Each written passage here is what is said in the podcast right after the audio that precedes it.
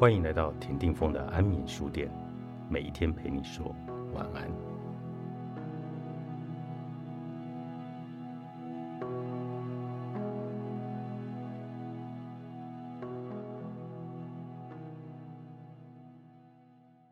就像全世界许多人一样，每隔几年，我总是会观看奥运比赛，欣赏顶尖运动员做出令人难以置信的表现。几年前，我在观看这些赛事的时候，脑海中忽然闪过这些念头：冠军是在什么时候决定的呢？最显而易见的答案，似乎是在个人表现出高水准的时刻，例如赢得金牌时。但是，当我进一步考虑这个问题后，得出了这样的结论：成功并不是发生在取得成果的时候，而是早在更早以前，在一个人决定去做自己该做事情的时候。我们再以奥运为例，一名杰出的运动员，并不是在他打破世界纪录、赢得奖牌的时候才变得杰出，那是世界肯定他的时候。事实上，奖牌只是证明他的杰出。早在几个月前，甚至几年前，在这一位运动员决定多跑一公里、多游一趟，或是多跳一次的时候，他就成就了卓越。我认为，麦克菲尔普斯并不是在赢得第十八枚金牌，也不是第一次赢得金牌的时候成就了卓越。而是当他决定去做那些能够让他获胜的事情，他就成为一个杰出的人了。卓越发生在他选择付出努力受训的那一刻，发生在他花好几个小时去健身房和游泳池的那一刻，发生在他充满毅力的吃身体需要的食物，而不是想吃食物的那一刻。赢得金牌。也只是证明他的杰出。实际上，菲尔普斯早在很多年前就已经成就了卓越。结果不是卓越成就的实现，只是对他的确认而已。早在结果出来之前，你就已经变得很优秀了。在你选择去做该做的事情的那一刻，就注定了成功。从每一天和每一周来看。出色和平庸之间的差别很小，但是长远的结果差异极大。我觉得这一点很妙。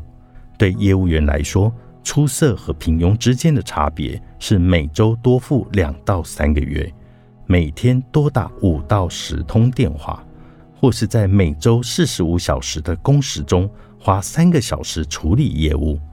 对管理者或领导者来说，他是每天多对一个人的工作表现表示认可，委派任务而不是亲自去做。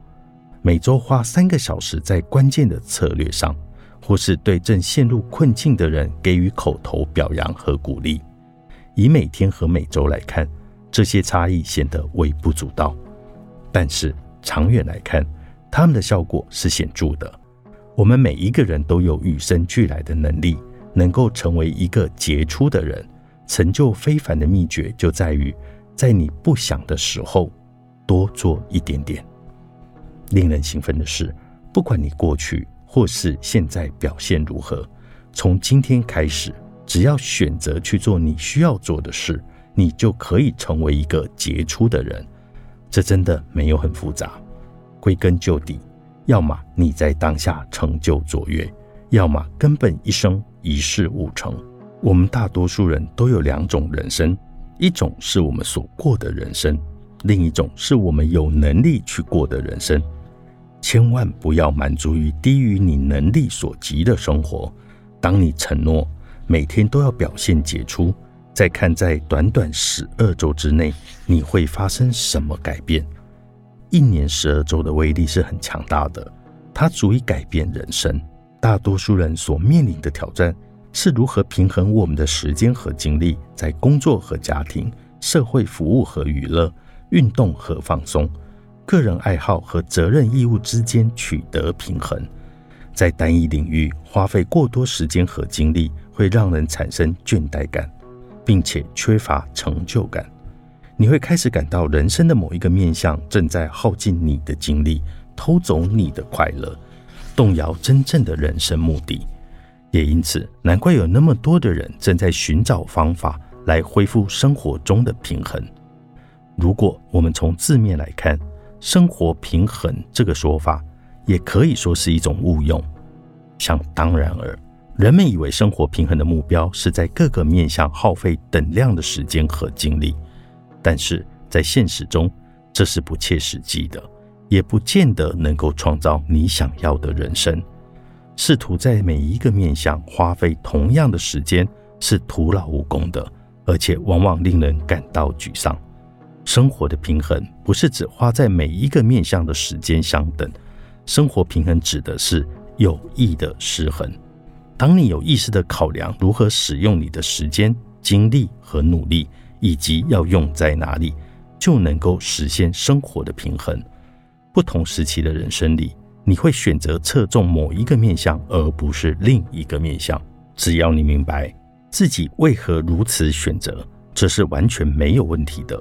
人生有不同的季节，而每一个季节都有属于它的挑战和祝福。